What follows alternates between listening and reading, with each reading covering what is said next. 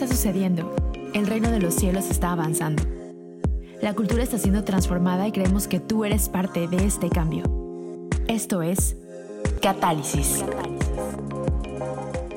Hola amigos, ¿cómo están? Bienvenidos a este noveno episodio de la segunda temporada de Catálisis. Aquí conmigo a mi diestra.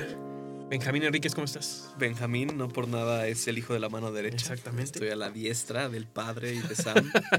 este, bien, estoy bien. Estamos aquí, como ya saben, se nos ha hecho de costumbre grabar en San Lunes. Sí. Porque amerita café y amerita descanso del Señor. Pero le comentaba Sam en la mañana que ya después de que tienes hijos, ya San Lunes pierde su valor. Pierde su valor. Pierde como el 20%, 40% del valor en el mercado. Porque desde las 6, 4 de la mañana porque te tus hijos no, no respetan el San Lunes. Sí, no, no. Bueno, mi hijo tiene cuatro meses, pero no, Sí. no sabe, no le importa no si es importa. lunes o es domingo. Él quiere comer. Entonces, todos los que, todos los que están allá afuera, solteros, este, que de tal vez tienes tu San Lunes. Este, Siempre me lo dijeron, aprovecha. aprovecha. Aprovecha tu solter- soltería, aprovecha tu sueño, pero Exacto, pero no supiste. No, este, estamos muy contentos de poder estar con ustedes hoy en, en este maravilloso lunes para nosotros. No sé qué lo estés escuchando tú. Este, espero que sea miércoles cuando sale. este, estamos eh, en este noveno episodio ya. Es, vamos a. Estamos a Un un episodio. episodio de concluir esta segunda temporada. Estamos a nada ya de, de terminar el año. Este, de cumplir un año con este, este podcast, Sí. este experimento. Este, apreciamos muchísimo. Este, estamos muy agradecidos con todas las personas que nos han escuchado a través de. Sí, de hecho en Spotify estamos como a 4 o 5 seguidores de tener mil. Mil seguidores. Solo Spotify, eso nos emociona. Gracias a todos los Spotify escuchas. Spotify escuchas. Y los que. Hay un montón también que nos escuchan en SoundCloud en, en- seguramente en algunas de las otras plataformas que jalan ahí el feed. Este. Los de iTunes no sabemos quiénes sean. Pero también Sí, les mandamos hemos- saludos. Hemos visto la, la- los datos, ¿cómo se dice? La- Las métricas. las métricas de iTunes son muy raras, Sí, son muy extrañas. así que nunca las vemos. Pero, eh, pero bueno, el día de hoy... eh, ¿Qué sea, vamos a hablar, Benjamín? Creo que esta temporada ha estado muy, muy buena. Sí. Mejor, con doble unción. Pero, o sea, hemos llevado como esta temática y, y a, y a lo largo de estos meses nos han mandado algunos de ustedes mensajes y DMs y, y, y creo que mm, para mí uno de los episodios favoritos que hemos tenido esta temporada fue el de Reyes sin Corona, ¿no? Porque creo que es algo necesario y algo que todos estamos pasando. Pero, eh, como decía, durante estos meses nos han mandado muchos mensajes como de cómo se ve realmente el disfrutar el proceso o a qué nos referimos con disfrutar el proceso y, y a veces cómo se ve el balance entre no autopromocionarme, pero seguir haciendo lo que Dios ha puesto enfrente de mí, ¿no? Entonces, em, y, y hace rato que estábamos hablando, llegamos como a la conclusión de lo que es disfrutar el proceso o de cómo se tiene que ver en, en mi vida o en tu vida, en la vida de cualquiera, el disfrutar ese proceso. Entonces, el día de hoy queremos explo- explorar un poco ese tema y, y ver hacia dónde nos lleva. Sí, porque creo que, eh, o sea, la pregunta después de, ok, no me voy a autopromocionar es, bueno, y entonces, ¿qué tengo que dejar de hacer? ¿Qué sigo haciendo? ¿Cómo le hago? O, o- porque a veces pensamos que nos tenemos que ir al extremo de, pues entonces ahora no hago nada, ¿no? Y, y tampoco es el, es el sentir, ¿no? O sea, y, y creo que esto es algo que es uno de esos temas como muchas de las cosas que, en las que Dios nos, nos lleva a crecer, que solamente tú vas a poder medirlo de manera interna, ¿no? O sea, Exacto. no te podemos dar una guía porque para, lo que para unas personas es autopromocionarme, para, para otras personas tal vez no lo es, ¿no? Y tiene mucho que ver también con nuestra relación con el Espíritu Santo, pero saber qué es lo que está pasando adentro, qué es lo que está motivando nuestras acciones, este, porque podemos ver la vida de dos personas y, pa- Sí. y tal vez uno se está autopromocionando y el otro no, y, y es exactamente la misma actividad, lo que estén haciendo, lo que- ¿no? Sí, me recuerda una frase que dice Chris Boughton, o no sé si sea de él, pero dice que. Recuerden que soy malo para las frases, entonces. pero dice que la, la arrogancia y la humildad se ven de la misma forma externamente. Exactamente. Y es como lo que decías ahorita, una persona puede ser arrogante y la misma o otra persona puede ser humilde, pero en su comportamiento se puede ser exactamente igual porque es algo interno. Pero para mí, eh, o sea, como dices, a mí es algo, un proceso interno, pero para mí dos cosas que, no, o sea, que lo tenemos que hacer es, número uno, la excelencia. O sea, creo que para mí disfrutar el, el proceso es ser excelente en lo que hago. Disfrutar el proceso significa que no importa lo que estoy haciendo, y como decíamos, ¿no? No importa si estoy apacentando ovejas, o no importa si estoy trabajando en el McDonald's, o no importa si estoy donde sea que estoy, tengo que ser excelente en este momento. Sí. Y creo que, eh, como lo hemos dicho, ¿no? Creo, y, y lo hablamos el episodio pasado con Chocotoy. O sea, que dentro incluso de la iglesia es donde menos cultura de excelencia tenemos a veces, ¿no? Porque como hago para el Señor las cosas, Él sí, ve mi nos damos, nos damos esa licencia de no, no hacerlo lo mejor que podemos. Y creo que esto ha cambiado mucho. Este, creo que a nivel América Latina tenemos muy buenos ejemplos de gente que hace las cosas dentro de la iglesia y fuera de la iglesia, pero agarrando a la iglesia como, como este, pues como una, una medición, ¿no? O sea, como un modelo. Este, vemos mucha gente que está haciendo cosas excelentes, ¿no? Y eso a mí me encanta porque creo que crecimos y ese no era necesariamente el, Estándar. el estándar, ¿no? Este, y. Pero creo que esto viene otra vez desde adentro. Si yo pienso que el proceso es algo que tengo que terminar, o sea, si yo ya estoy viendo qué le voy a sacar al proceso. ¿no? Entonces voy a hacer lo mínimo para, eh, para poder terminarlo y entonces ya seguir a lo siguiente, porque no le veo valor al lugar donde estoy ahorita. Exacto. ¿no? Entonces, eso nos hace caer en, no le voy a echar tantas ganas, pero sí le voy a echar ganas cuando ya esté en, en el palacio. ¿no? Y, pero en realidad, o sea, el que lo hagas con excelencia ahorita es lo que te, lo, te- lo que te califica para estar en el, en el palacio, ¿no? O sea, eh, y creo que es una de esas cuestiones internas que otra vez solamente nosotros las podemos medir, ¿no? Y la clásica, clásica historia, ¿no? Este, quieres ser líder en algún ministerio y entonces te van a probar tu corazón y entonces dicen, bueno, te toca, hay de dos, ¿no? Eh, o limpiar los baños Sí. o, o irte con los niños. Desgraciadamente pensamos que el Ministerio de los. Niños es un ministerio de segunda clase, lo cual la verdad es que si, si le pusiéramos la atención y el cuidado que tiene, nos daríamos cuenta que todas las personas que pasan por el Ministerio de Niños y realmente reciben Sí. lo que tienen que recibir es una persona que necesita sanidad, que no necesita sanidad interior después. Sí. ¿no? Este, pero tenemos esta concepción, entonces, ah, porque quiero ser líder, entonces ahorita tengo que hacer algo que me humilla. Y entonces, muchas veces lo que hacemos es como, vamos a ver cuánto tiempo aguanta, ¿no? Y, y, y como que aguantamos esa temporada, en vez de decir como, o sea, nuestra, nuestra actitud debería ser como, esto que me dieron, me entregaron esto, me lo están confiando, voy a agarrar esto y cómo lo puedo yo explotar esto con ideas, con creatividad, con excelencia para hacer de lo que me dieron no solamente algo que voy a mantener, sino que voy a mejorar. Porque ese es quien soy y ese es, ese es el punto, ¿no? O sea, la, la respuesta de mi excelencia no es porque le estoy probando a nadie más algo, sino porque es una respuesta de quién soy por dentro. Sí, y, y como dices, o sea, creo que mm, hablando fuera de la iglesia, como lo hemos dicho, ¿no? Creo que hay muchas personas que no están llamadas a la iglesia y tienen promesas de Dios en negocios, tienen promesas de Dios en política, tienen promesas de Dios en el lugar en donde te estás desenvolviendo. Creo que ahí es donde a veces tenemos un problema mayor con la excelencia, ¿no? Eh, te contaba hace rato y, lo quiero decir ahorita, eh, una amiga me mandó un eh, mensaje en la semana, ¿no? Y me decía como de, oye, es que quiero, eh, en mi empresa dan el premio a la mejor empleada del año y me estoy esforzando mucho y quiero tener ese premio. Y me dijo, ¿estoy mal por querer, porque querer ganarme ese premio?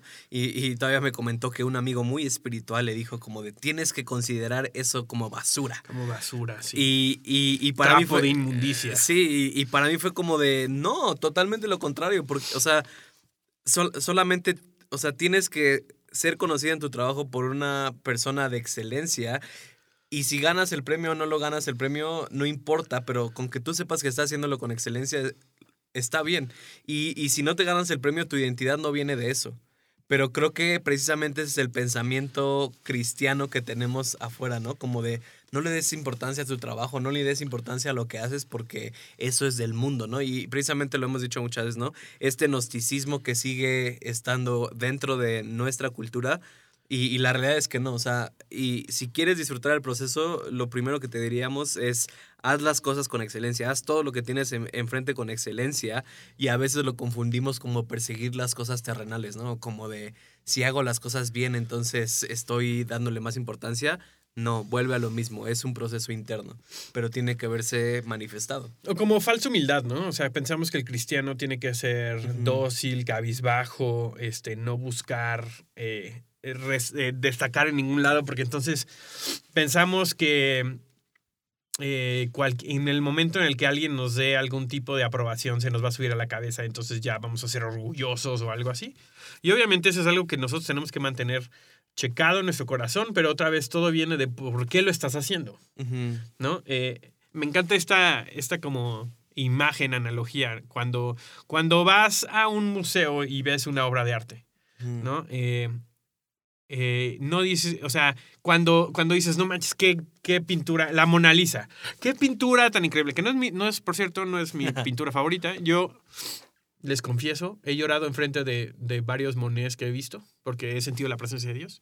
Entonces yo diría, un Monet este, es, es una pintura preciosa, está increíble, etc. ¿De quién está hablando ese? El comentario acerca de la pintura a quien enaltece al pintor. ¿no? Pero, y es de la misma manera, debería ser con nuestra vida, pero pensamos que de alguna manera el que nosotros hagamos las cosas con excelencia y nos vaya bien, nos enaltece a nosotros en vez de al creador, a nuestro padre Sí. que nos creó. El, el otro día escuché a Bill, uh, creo que fue Bill Johnson, que dijo que pensamos que es tan fácil quitarle la gloria a Dios. ¿no? Sí. Que, que pensamos que, como dices, que si soy muy bueno, así van a decir, es que Sam es el increíble. Es como de, no, cualquier persona que, Que me conoce lo Sí, suficiente. o, o- o cualquier persona que, que nos conoce o que conoce un ser humano sabe que a veces no puede tener el tipo de grandeza que Dios nos permite reflejar. Exactamente. Y es un, es un comentario acerca de quién nos creó. Exacto. no acerca de nuestras habilidades, no acerca de, inclusive con los dones que Dios nos ha dado, ¿no? Eh, el, el favor que Dios nos llega, que llega a poner sobre nosotros, ¿no? Este, ¿Por qué? Porque obviamente nos comparamos al mundo y vemos la gente que es exitosa, que dice, mi trabajo me trajo hasta aquí.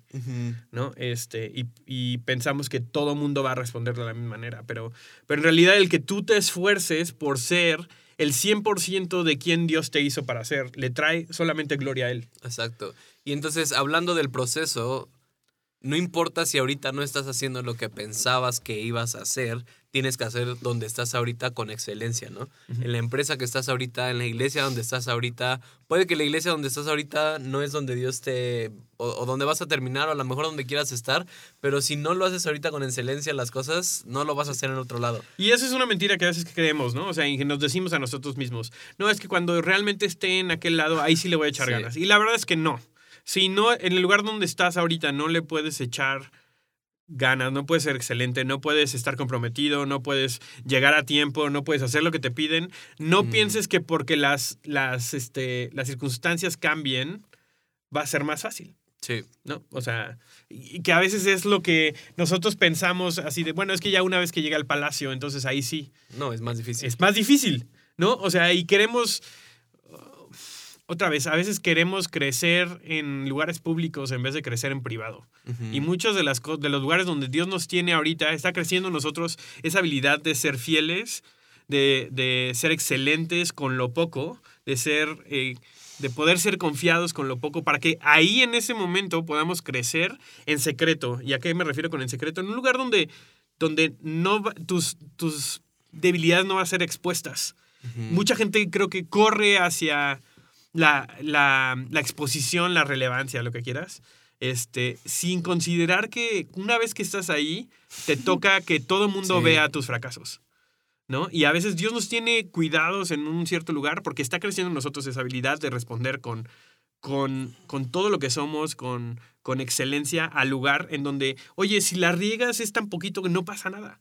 Y a veces lo vemos eso como, como algo negativo, pero en realidad es, es la bondad de Dios sobre nuestras vidas. ¿no? Así es. Entonces, lo primero que te animamos es que seas excelente en lo que haces y ahorita tocaste a lo que nos lleva al segundo punto, es el crecer internamente, que más allá de eso es la intimidad con Dios. O sea, Sí. creo que Y, y- y- y- y voy a sonar así como muy. No sé, no sé cómo voy a sonar, pero. pero no. O sea, creo que hemos perdido esa pasión o, esa intim- o, o la importancia de la intimidad con Dios. Y creo que mm, eh, nos enfocamos tanto en cosas externas que no crecemos internamente. Y crecer internamente no es tanto en, en- en tu carácter o lo que sea, sino simplemente el estar conectado con Dios, el- la permanencia, ¿no? Y, y, y, y ahorita estoy seguro que ustedes han escuchado este versículo, ¿no? Juan 15, donde Jesús habla acerca de la permanencia y donde dice, o sea, se llama permanencia porque, o, si ustedes leen los subtitulitos, o sea, es el que permanece en mí, ¿no? Y, y, y- y repite como 50 veces el que permanece en mí, y si permanecen en mí, y si permanecen en mí. Entonces, creo que lo más importante para disfrutar el proceso, y no solamente para disfrutar el proceso, en la vida es la intimidad con Dios y permanecer en Él, no importa lo que está pasando. O sea, la permanencia a mí me habla de mantenerte en el mismo lugar sin importar la temporada. Exacto. Sin importar si estás en temporada de, eh, de mm, poda, sin importar si estás en temporada de fruto, sin importar si estás en temporada de que estás creciendo el fruto. No importa si sigues permaneciendo en Dios, vas a seguir adelante y vas a ser quien Dios te ha llamado a ser. Pero creo que, o sea, yo lo veo como, no sé si proféticamente o como lo que he experimentado alrededor de mí e incluso a veces con mi vida, creo que nuestra relación con Dios a veces se ha vuelto como una máquina de refrescos. La utilizamos solamente para sacar cosas o la utilizamos para cuando estamos en una crisis, pero no entendemos el punto de intimidad en nuestra relación con Dios. Que creo que aparte de esta permanencia no es una. no es inactiva. Pensamos a veces que la permanencia es estática, pero en realidad tienes que decidir permanecer. ¿no? Este, voy a leer el, el- el versículo del que estaba hablando Benjamín, porque aparte es un, son un montón de versículos, pero no sé hasta dónde llegue. Vengan conmigo al capítulo 15 de Juan, que dice, yo soy la vida ver- verdadera y mi padre es el labrador. Toda rama que en mí no da fruto la corta, pero toda rama que da fruto la poda para que dé más fruto todavía. Ustedes ya, han, ya están limpios por la palabra que les he comunicado. Permanezcan en mí y yo permaneceré en ustedes. Así como una, ninguna rama puede dar fruto por sí misma, sino que tiene que permanecer en la vida, así tampoco ustedes pueden dar fruto si no permanecen en mí. Me encanta este versículo. eh, les recomiendo, si- sigan leyendo de ahí hasta el 17. eh, y aquí tengo la, la definición de, de permanecer, que es mantenerse, continuar, habitar, soportar, estar Sí. presente, pararse y no irse. Me gusta en inglés que dice abide, ¿no? Que Ajá. es como se traduce. Estar, ¿no? O sea, eh, y creo que a veces es eso lo que Dios está esperando de nosotros, ¿no? O sea, que permanezcamos y lo habla, a- habla acerca de permanecer, pero, a- o sea, imposible desconectarlo de dar fruto. Y muchas veces lo que queremos es dar fruto. Sí, O sea, eso es lo que queremos porque es la- lo que la porque gente los ve. frutos se ven. Exactamente. ¿No? Pero en realidad lo que nos nuestro trabajo es permanecer. Dice, yo soy labra dice, mi padre es el labrador. Él es el que está interesado en que nosotros demos fruto, pero Sí, nosotros y nos que toca la gente nos vea. nos toca, exactamente. Nosot- a nosotros nos toca hacer ramas. ¿Y qué hace la rama? Lo único que hace la rama es estar conectado. Sí, bueno, no sé tú, Sam, no sé cuándo fue la última vez que viste a una rama así esforzándose por Y- dar y fruto, Benjamín ¿no? hizo una muy buena cara. Sí, Este, lo traté de comunicar lo mejor que pude por medio de mis, mi si se acuerdan de, de Java cuando se está muriendo, así más o menos. No, pero, o sea, y, y, y, y, y eso, eh, o sea, creo que todos podemos poner esta imagen en nuestra cabeza. Una, un árbol de manzanas da manzanas. ¿Qué necesita? O sea, si tú tienes un árbol de manzanas, ¿qué necesitas para que dé manzanas? Cuidar la raíz, regarlo y cuidar del árbol. No tienes que hacer nada para que dé manzanas. Y, y como decías ahorita, cuando nosotros estamos conectados con Dios y permanecemos en Él, no tenemos que hacer nada para dar frutos, más que permanecer en Él. Pero creo que muchas veces en la iglesia estamos como, "Ah, quiero dar fruto y, Sí.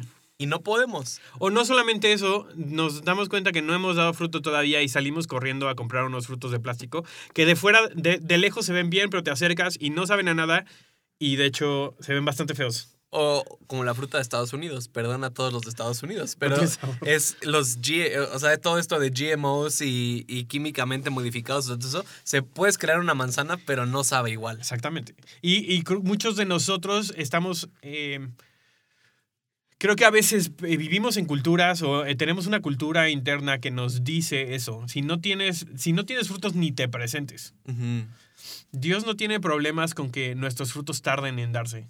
¿no? Porque Él sabe que si nosotros estamos conectados, ¿no? Este, eventualmente vamos a dar fruto. Y creo que el punto es que vivimos en un huerto. Y creo que el huerto de Dios no es como un huerto humano donde todos los árboles dan fruto al mismo tiempo. Exacto. Creo que a veces vivimos en un huerto donde yo, yo soy la rama de la derecha y veo a la rama de la izquierda. Es como de, ¡Ah, ya tiene fruto, Sam. Sí. Ya necesito tener fruto. Y a veces veo al árbol de al lado y tiene otras 50 mil ramas y ya están dando fruto. Y creo que a veces nos comparamos con la gente a nuestro alrededor y es ahí donde perdemos de disfrutar el proceso y es estar conectados en Dios y en esa intimidad. Y, y, y, y, o sea, y, quiero entrar en este punto de intimidad, Sam. O sea, para ti, ¿qué es intimidad con Dios o qué es intimidad en tu relación con Dios? Que no es, o sea, que como decía ahorita, no es tanto pedirle cosas, ¿sabes? No, y, y es, o sea, es cultivar un valor por estar con Él. Y, y creo que muchas, me costó, a mí, la verdad es que me costó entenderlo así, ¿no? Porque yo pensaba que Dios quería juntarse conmigo porque me quería pedir algo o, yo- porque yo tenía que pedirle algo. O, o no te pasaba que como tres querías que tu relación produjera algo? Exactamente, o sea, que, que mi relación con Dios me diera algo, ¿no? O sea, para, para tener frutos que mostrar, Po- poder decir, bueno, es que ahora sí oré dos, ve dos horas, ¿no? Y, y escuché 45 minutos de solamente eh, alabanzas para poder, tal vez, para darme una plataforma y saber, aunque no se lo dijera a alguien, decir, bueno, yo ya cumplí. ¿no? Y en realidad es que el- la, la invitación que tenemos es a estar con él. Me encantó este Benny You, que lo tuvimos aquí este, en la primera temporada. Sí. Este, lo estaba escuchando hace poco, eh, diciendo, eh, Dios no murió para cambiar nuestro comportamiento, sino para tener una relación con nosotros. Sí. ¿no? Y a veces ese cambiar nuestro comportamiento son los frutos que se dan solitos de estar conectado con Él. ¿no? Pero, pero creo que cuando, cuando intercambiamos, más bien, cuando nos damos cuenta que la relación con Dios no... O sea, que Él quiere estar con nosotros sin producir nada, a veces nos pone muy incómodo. Sí. ¿no? O sea, porque pensamos que Dios, Dios se quiere juntar conmigo porque tiene una agenda y en realidad es que. Dios quiere estar con nosotros porque, porque quiere compartir quién es Él con nosotros. Eh, oía a eh, Chris Cruz, un amigo, diciendo, dice, Dios puede hacer todo, pero se rehúsa a hacer una cosa y es estar solo. Ujú. Dios quiere estar en relación con nosotros. Así es. ¿no? Y es de ahí, es de ese punto de conexión, porque ah, podemos leer este versículo, podemos leer Juan 15 y pensar como, ah, este, eh, permanecer en él es ir todos los domingos a la iglesia y, y hacer este tipo de actividades, y en realidad es una, es una posición de mi corazón que está buscándolo constantemente en mi vida. Y no se trata, no es de todo el tiempo estoy orando, no todo el tiempo estoy escuchando alabanza, sino que mi corazón, como su postura, está inclinado hacia su voz, hacia quién es Él, hacia su presencia. Y de ahí es de donde nacen todos los frutos que tenemos. Sí, y, y- y es que creo que, mm, o sea, porque partimos de este punto de disfrutar el proceso, de, de hacia dónde vamos y, y cómo manejar ese proceso, y creo que a veces tenemos una disyuntiva entre sus promesas y su persona. Sí. Y creo que a veces llega un punto en la vida de, de nosotros como hijos que empezamos a perseguir más las promesas de Dios que la persona de Dios. Y creo que ahí es donde dejamos de disfrutar el proceso, porque si tratas de alcanzar tus promesas por ti solo, nunca lo vas a hacer. Y, y me recuerda, em, o sea, creo que hay muchos ejemplos en la Biblia y, y quiero dar dos rápidos. O sea, el primero es Moisés. O sea, Moisés, espero que sepan la historia de Moisés y si no, encuéntranla en la Biblia. Pero, o sea, Moisés lleva un proceso larguísimo desde que estuvo en Egipto, desde que sacó al pueblo de Israel en Egipto y luego los 40 años que estuvieron en el desierto. Para dónde era, para la tierra prometida, que era la promesa de Dios para el pueblo de Israel y para Moisés. Y llega un punto en la Biblia, en Éxodo, donde Moisés le dice a Dios, pero si tú no vas con nosotros, no queremos ir. Sí. Y creo que Moisés tenía, sabía la importancia de la relación con Dios y de la intimidad con Él, que aunque enfrente de Él estaba la promesa de 40 años, Moisés decidió decir, Dios, si tú no vienes con nosotros, no me importa la promesa. Y creo que yo honestamente, yo hubiera dicho, cámara Dios, ya me trajiste a la promesa y nos vemos, hasta luego. Y creo que a veces nos hemos encontrado en ese lado, que a veces le damos más importancia a las promesas de Dios y creo que a veces incluso en nuestras vidas podemos tomar decisiones que pensamos que vienen de Dios, pero no son de Dios, porque nos están, porque tenemos una importancia más en las promesas que, que en Dios, ¿no? Y, perdón, y, el, y el otro ejemplo es la historia de Abraham. O sea, Abraham, y, yo lo veo de esta forma con lo que estamos hablando, ¿no? O sea, igual, la promesa de Dios era Isaac, y, y llega un punto donde Isaac nace y vuelve a lo- y creo que pasó lo mismo. Abraham se olvida de la persona de Dios y se enfoca en su promesa.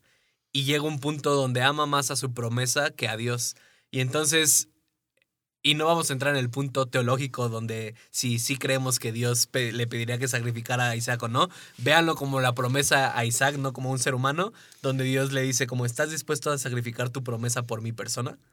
Y creo que Abraham llega a esta conclusión de, wow, había puesto más importante la promesa que me diste que, ti, que a ti, Dios. Y decide sacrificar a Isaac. Y cuando, cuando Dios ve ese corazón en Abraham, dice, está bien, veo que tu corazón sigue conmigo y tu intimidad sigue conectada, quédate con tu promesa. Y es un poco el, o sea, este versículo busca primero el reino de los cielos y todo lo demás vendrá por añadidura, ¿no? O sea, el, de ahí lo que me está hablando es acerca de la prioridad que yo le estoy poniendo a qué es lo que realmente estoy buscando. Y la verdad es que realmente lo que yo estoy buscando es a Él. ¿no? O sea, y todo lo demás, Dios tiene muy, muy o sea, tiene muchísimos regalos que son muy buenos, pero, pero lo prefiero a Él sobre esos regalos. ¿no? El otro día, este, eh, una de las, de las pláticas que, que estaba dando, ¿no? O sea, esta, esta convicción que tengo, que sé que Dios no es así Sí. y no me lo pediría, pero, pero de todas maneras es algo que yo me digo a mí mismo, eh, que es, lo prefiero a Él sin sus regalos que a sus regalos sin Él. ¿no? Y eso es, es lo que me permite estar en el lugar correcto para recibir o no recibir, no importa, porque ya lo tengo a Él. Sí. ¿no? Y es, es, creo que eso es lo que nos ayuda a caminar bien en esta cuestión de la tensión de autopromoverme o no, que es a final de cuentas, yo quiero responder a su voz porque tengo una relación y tengo un, tengo un valor por su persona, por sobre las cosas que me pueda dar. Y es que creo que inconscientemente hemos creado esta cultura donde todo lo que predicamos o la mayoría de cosas que predicamos se enfocan en promesas y en lo que Dios te puede dar y no en quién es Dios. Sí. Y entonces tienes gente que se frustra cuando no ven a Dios obrando en su vida externamente. Y es como de, oye, o sea, es que no se trata de lo que Dios puede hacer en tu vida externamente o hacia dónde te está llevando, todo es internamente. Y si, y si veo tu vida y, y piensas que Dios no te habla o piensas que Dios no está haciendo nada, cuando no está pasando nada internamente es porque no estás conectado a la rama.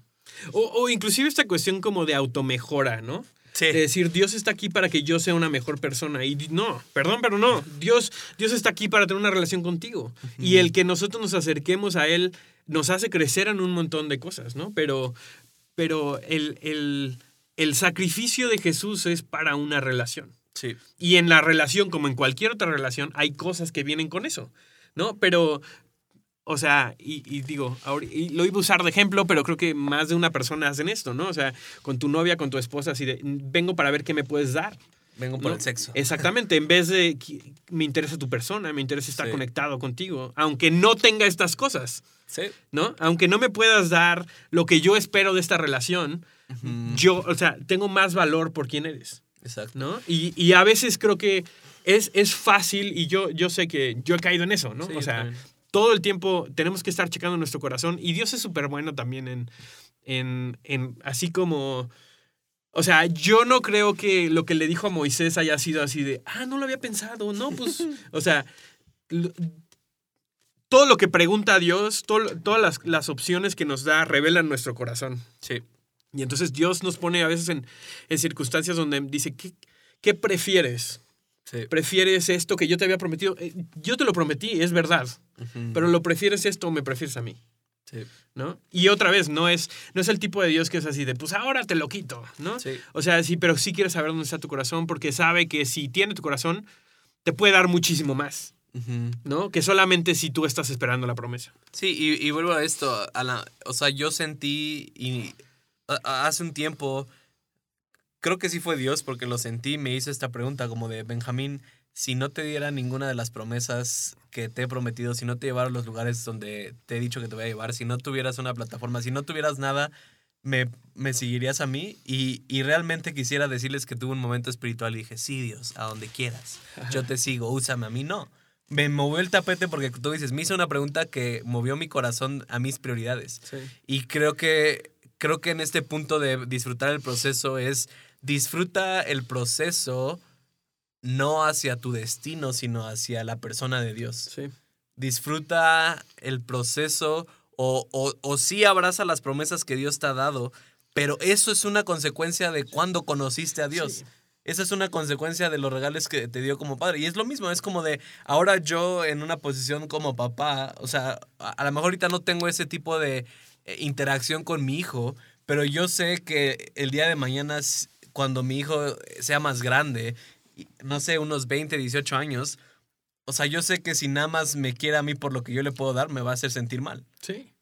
Y va a ser así como de, oye, oye, bro, no estamos, no estamos, no estoy aquí nada más por lo que te puedo dar, yo quiero Sí. tener una relación contigo, que es lo que más me importa. Y, y si esa es nuestra prioridad, Dios no tiene ningún problema en entregarnos cosas porque todo lo que nos va a dar nos va a nos va a regresar a su corazón por nosotros. Ujú. O sea, y creo que es esta cuestión de cuando recibes una promesa dices, ah, por fin, por fin me la diste. O no manches, esto que recibí de ti, que ya me lo habías prometido, me habla acerca de quién eres tú y me hace conectarme más con- contigo.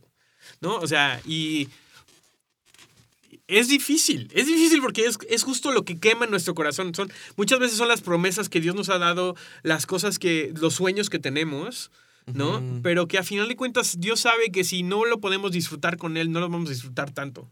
Y, y no sé, yo he tenido un par de instancias donde me he sentido así de, wow, me llegó la promesa, pero en realidad, y caminas con una ligereza sabiendo de, estoy caminando en mi promesa, pero en realidad lo que me llevo es Él. Y ya no camino con, ah, por fin lo recibí, sino, wow, Dios es tan increíble que puedo caminar con esto. Y ya no es, no, no sé cómo explicarlo. No sé si me pueda como dar a entender bien, pero es como, ya no es tan importante. Ya no, lo es, ya no te sientes con derechos. Sí, sino nada más, lo, o sea, lo mantienes como a mano abierta de decir, wow, Dios es increíble. Pero en realidad tengo un secreto dentro de mi corazón que si no hubiera tenido esto, yo ya me llevé la mejor parte que es Dios.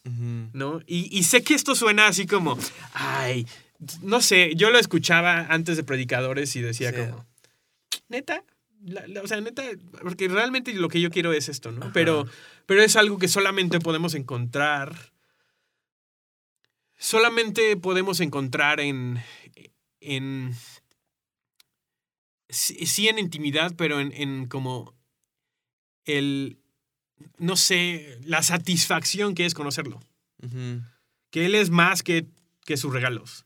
Él es más que cualquier otra cosa, ¿no? Y es una persona. Y también, no sé si a ti te pasó esto, pero eh, eso, el que cuando me cayó el 20 que, que, que Dios es una persona. Sí. Que no nada más es un, es un ente ahí volando, Universal. ¿no? Con, con principios y prioridades, sino Mm. realmente es una persona con la que interactúo y tengo una relación. Las cosas se hacen mucho más personales. Sí. ¿no? O sea, justamente, ¿no? Si, si, si pienso cuando estaba chico en, en mis papás, ¿no? Que me daban regalos de Navidad o regalos de lo que sea.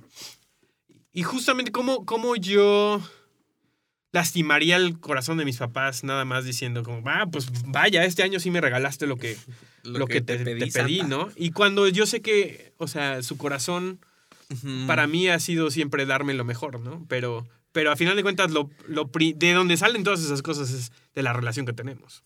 Y es que creo que sí hay un proceso en nuestra relación con Dios, así como lo hay un proceso con nuestros papás terrenales. O sea, creo que mucha gente cuando llega a conocer de Dios, llega por los regalos, Sí. pero no se queda por ellos, se queda por la persona. Y, y creo que lo mencionamos una vez aquí, ¿no? O sea, cuando Jesús sana a 10 leprosos y solo uno regresa, él se quedó con la mejor parte. Sí. Él, él conoció a Jesús, no solamente. Y, y, y Jesús no dijo, ah, los nueve que no regresaron les quito que le regrese la lepra. Y creo que Dios es precisamente tan paciente como para dejarnos movernos en esa relación y, y sigue dándonos cosas buenas. Pero es lo que dices tú, hasta que entendemos que es una persona, nos quedamos con la mejor parte y podemos saber que la intimidad con Dios es lo más importante. Y como tú dices, cuando lo escuchas así es como de, ay, suena muy cursi, ¿a poco sí? Y es que sí, o sea, cuando... Y, y qué es a lo que queremos llegar, o sea, en esto de disfrutar el proceso en tu vida, en, en, las profecías que te han dado, en las promesas que te han dado, nada vale si no estás con Dios. Nada vale si constantemente no estás en intimidad con Él, porque a final de cuentas, estando con Dios, eres transformado y es lo que te va a sustentar en lo que tienes enfrente. Exactamente. Y lo que va a hacer que tu vida dé fruto también. O sea, es, es, es como, o sea, es poner la prioridad bien, de dónde empieza uh -huh. esa ecuación, ¿no? La ecuación empieza con, de querer estar con Él y todo lo que va a salir es, es producto de esa relación. Uh -huh. Y puedes sí llevarte sus regalos y llevarte las cosas que, que estás buscando de Él, pero a final de cuentas no satisfacen. O sea, son buenos y, me habla acerca de su bondad y me habla acerca de lo increíble que es y lo fiel que es, que lo que promete lo entrega. Pero a final de cuentas, otra vez, o sea, me voy a dormir no con las promesas que Dios me ha dado en mi corazón, sino mi relación con Él. Es lo que me sustenta. Y es, o sea, sí te puedes dormir con las promesas que Dios te ha dado, pero está mal. O sea, no que esté mal, pero hay algo mejor. Exacto. Y eso es a lo que queremos llegar. Y, y, y, quiero terminar esto dando como puntos prácticos de intimidad con Dios, porque creo que sí, cuando hablamos de intimidad con Dios o de relación con Dios, es como de, ¿y cómo se ve? Sí. O sea, y, y, y, y, creo que los que hemos crecido en este ambiente cristiano es como de tienes que leer tu Biblia, tienes que orar y esa es intimidad con Dios.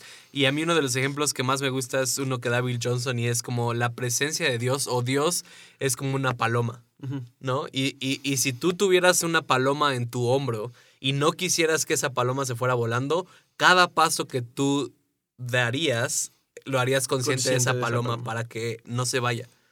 Y, y, no es que se vaya la presencia de Dios, la presencia es acerca de conciencia. Nuestra intimidad con Dios es acerca de estar conscientes de que Él ya está con nosotros. Entonces, para mí prácticamente la intimidad con Dios no se ve tanto como de, ah, ya me toca orar, ya tengo que orar, ah, hoy no leí mi Biblia, ya me siento mal, sino es simplemente en todas las áreas de mi vida estar consciente de Dios y qué está haciendo. Sí, y, y, y, y creo que, o sea, porque yo lo pienso en esta ciudad tan caótica, ¿no? O sea, también de, de prioridades. Uh -huh. O sea, porque no es la cuestión de es que hoy no oré, sino, sino cómo le estoy. cómo en, en, muchos de, nuestras, de nuestros lugares en donde nos movemos, el, lo más valioso que tenemos es el tiempo. Uh -huh. ¿No? Y si yo no puedo darle tiempo a él para que me hable, para oír lo que él está diciendo, tener un valor por, por, por estar con él, o sea, puede verse de muchas maneras, ¿no? O sea, puede verse como tú conversando con él en una cafetería, escribiendo lo que Dios te está diciendo, o puede verse en el coche, o puede verse en tus momentos de devocional, o, o, puede verse en la iglesia los domingos, ¿no? Pero todo creo que empieza desde una mm. cuestión de una postura en donde lo estoy buscando a él, no estoy buscando, ah, el tiempo la base de tu padre, ya oré, ya leí mi Biblia, ya terminé. Eso no es intimidad. Eso no es intimidad. Y que es lo mismo, como volviendo al ejemplo de la novia o la esposa, es como de, ah, mi amor, ya me toca pasar tiempo contigo, tengo 10 sí. minutos. Si, si, estamos juntos 10 minutos, esta relación va a funcionar, jamás. ¿No? Exactamente. Y, y, y, es que lo peor, es, una de las cosas que más me impresiona que hacemos como humanos es que hacemos tantas cosas, o sea, no hacemos tantas cosas como humanos porque sabemos que no funcionarán jamás, pero las tratamos de hacer con Dios. Sí. Y estamos bien con ello. Es lo mismo. O sea, Dios, volvemos a lo mismo que creo que fue uno de lo más importante que dijiste el día de hoy, es Dios es una persona, no es un Dios. O sea, sí es Dios, pero nos tenemos que relacionar con él como persona, como ¿no? un padre sea, que puede ser conocido, que tiene cosas que decirte. Entonces, no es, o sea, por lo menos para mí la invitación para, para el episodio del día de hoy es empieza a conocer a Dios como una persona, no como algo que tienes que hacer. O no, algo que te va a dar algo. Exacto. No, no lo veas como la máquina de refresco, sino veo algo. Que, y, y creo que algo que tienen que hacer es pesar su corazón. Pesen su corazón en cuanto a las promesas de Dios. ¿A qué le estás dando más valor? ¿A las promesas de Dios o a la persona de Dios? Y también les quiero dar este tip. Eh, a mí me ha ayudado muchísimo. Eh, dices, si dices, no sé cómo empezar a crecer esto. No uh -huh. sé cómo. No sé cómo relacionarme con él. Y yo, este es un ejercicio que hago eh, que a mí me cambió la vida. Creo que de hecho tú estabas ahí este, cuando lo hicimos eh, en la escuela. Pero es preguntarle a la gente quién es Jesús para ti, quién es. Dios para ti. ¿no? Y, y- y a través de las experiencias y las, las historias de otras personas, dejar que eso arme una imagen, o no, no arme una imagen, pero me permita reflejar quién, quién es la persona de Dios para esa persona, porque también eso quiere decir que yo tengo ese mismo acceso. Y hay momentos en donde yo se me olvida, este, pasan muchas cosas por mi cabeza, ¿no? Y el escuchar cómo otras personas están experimentando a Dios, no manches, me, me da un montón de hambre de decir, yo quiero, yo quiero eso, yo quiero crecer en mi relación con eso. Leer libros donde leas acerca de, de eh, acerca de la relación de alguien más. Eh, ha- hace poco leí un libro que se llama eh, The Furious Longing of God, la, el, Furiosa. la- sí, la furiosa añoranza de Dios, ¿no? Y que lo escribió Brian Manning. Y habla de una manera increíble y me devoré ese libro así. Es un librito, son como 100 páginas. Pero la manera en la que él habló me hizo, me llevó a tener un Sí. encuentro con Jesús. ¿No? Entonces, aprovecha también la gente que tienes alrededor. Aprovecha no nada más oír historias, sino decir, o sea, dejar que sea Dios el que te interrumpa en medio de eso y decir, ¿ves cómo soy? Yo quiero que tú también conozcas eso. Y es que la intimidad con Dios no es una obligación, es un privilegio. Sí. Y, y muchos de nosotros como creyentes vemos la intimidad con Dios como una obligación y ahí deja de ser intimidad y se vuelve aburrido. Y, y, y volvemos a lo mismo que tocamos un punto en el principio. Externamente puedo estar orando por obligación o por, in- Por privilegio. Sí. o por intimidad y se va a ver igual. Entonces, a lo que me refiero es que creo que hay algunas personas que están escuchando que tú dices, no, pues sí, yo sí oro, yo sí hago, yo sí tengo una relación con Dios, pero puede que la estés haciendo porque tienes que hacerlo. Si, si te dijeran que no tienes que hacer absolutamente nada para conectar con Dios, ¿qué es lo que todavía harías? Sí. Entonces, o sea, hagan esto prácticamente y, y, y, a, y a lo mejor en otro episodio hablaremos de, o sea, yo creo que si hablo de cómo se ve mi relación con Dios, se, se, se ofenderían algunos. O sea, porque literal, creo que do- cuando más recibo revelación de parte de Dios es cuando estoy en la lela. O sea, porque es cuando, cuando siento que no tengo nada que hacer, o no que no tenga nada que hacer, pero es como de, literalmente hay veces donde digo, ¿qué onda Dios? ¿Qué andas haciendo? ¿Qué, qué, qué, qué traes o qué? Y Dios me habla. Y, y, y cómo sé que Dios me habla? Porque sé que ese pensamiento no se me hubiera ocurrido a mí, ¿no? Entonces, y los queremos invitar a tener, o sea, lo mejor que puedes hacer para disfrutar el proceso es disfrutar de Dios. Porque no es solamente es para terminar Sí. el proceso, es para toda la vida. Y acércate a él y ve cómo todas las demás de cosas, las demás cosas empiezan a caer solitas. O sea, otra vez, busca el reino de los cielos y todo lo demás vendrá por añadidura. Y el reino de los cielos es él. Sí. El reino de los cielos es el rey de los cielos, que es, es Jesús, es Dios. O sea, no, no podemos separar los dos. Este, y en serio, creo que inclusive gente que ha estado buscando cambiar su comportamiento, gente con adicciones, gente con, o sea, con patrones este, tóxicos en relaciones, etcétera, que no sabes cómo hacerlo. Lo único que Dios está esperando es tú acércate a mí y yo me voy a ocupar de podarte, de hacer los cambios necesarios este, para que des mucho fruto. Sí, y, y bueno, antes de terminar el episodio y antes de empezar el episodio hablábamos de algo que no me quiero quedar con eso, que creo que va con lo que estamos hablando. O sea, en la mañana venía manejando y estaba escuchando una canción que no sé quién es y no quiero, pero... Pero el punto que quiero llegar es, eh, o sea, escuchaba esta canción, era una canción de adoración, pero cuando la escuché fue como de, se siente como que esta canción nada más quiere Decir las palabras correctas. decir las palabras correctas, pero no sé si esta persona está teniendo intimidad con Dios y esta adoración está saliendo de esa intimidad. Y creo que también a veces hem- hemos escuchado o hemos dado prédicas que solo las preparamos para impresionar a las personas y no que salieron de nuestra intimidad de con Dios. Y creo que a veces mucho de lo que hacemos de nuestra vida no fluye de nuestra intimidad, sino simplemente lo hacemos para impresionar a los demás. Para dar un fruto. Y, y- y creo que eso debe de cambiar. Que no importa si tú predicas, no importa si tú eres músico, no importa si eres abogado, que todo lo que hagas va a ser excelente cuando fluye de la intimidad con Dios. Muchísimas gracias por escuchar este episodio. Este, Queda uno. Sí, queda unos, uno más. Gracias por aguantar con nosotros mientras navegamos algunos de estos temas que a veces son un poco de com- complicados de expresar, ¿no? Sí. Este, porque son cosas, creo que a veces internas, que ponerlas en, en lenguaje a veces es un poco difícil. Espero que esto le haya, te haya servido a ti o a alguien, a una persona. Con eso nos damos por, por bien servidos. Recuerden que nos pueden mandar un mensaje por, por Instagram este, o mandar un correo a catálisis.podcast.gmail.com. Este, y esperen el último episodio de esta segunda temporada. Este, Y si no han escuchado los de la primera o otros pasados, escúchenlos. exactamente también. Eh, eh, mándenos mensajes. Nos gusta saber qué es lo que está pasando, si, si esto está cayendo en los oídos de alguien o no. Este, y nada, nos escuchamos en el próximo episodio. Adiós. Adiós.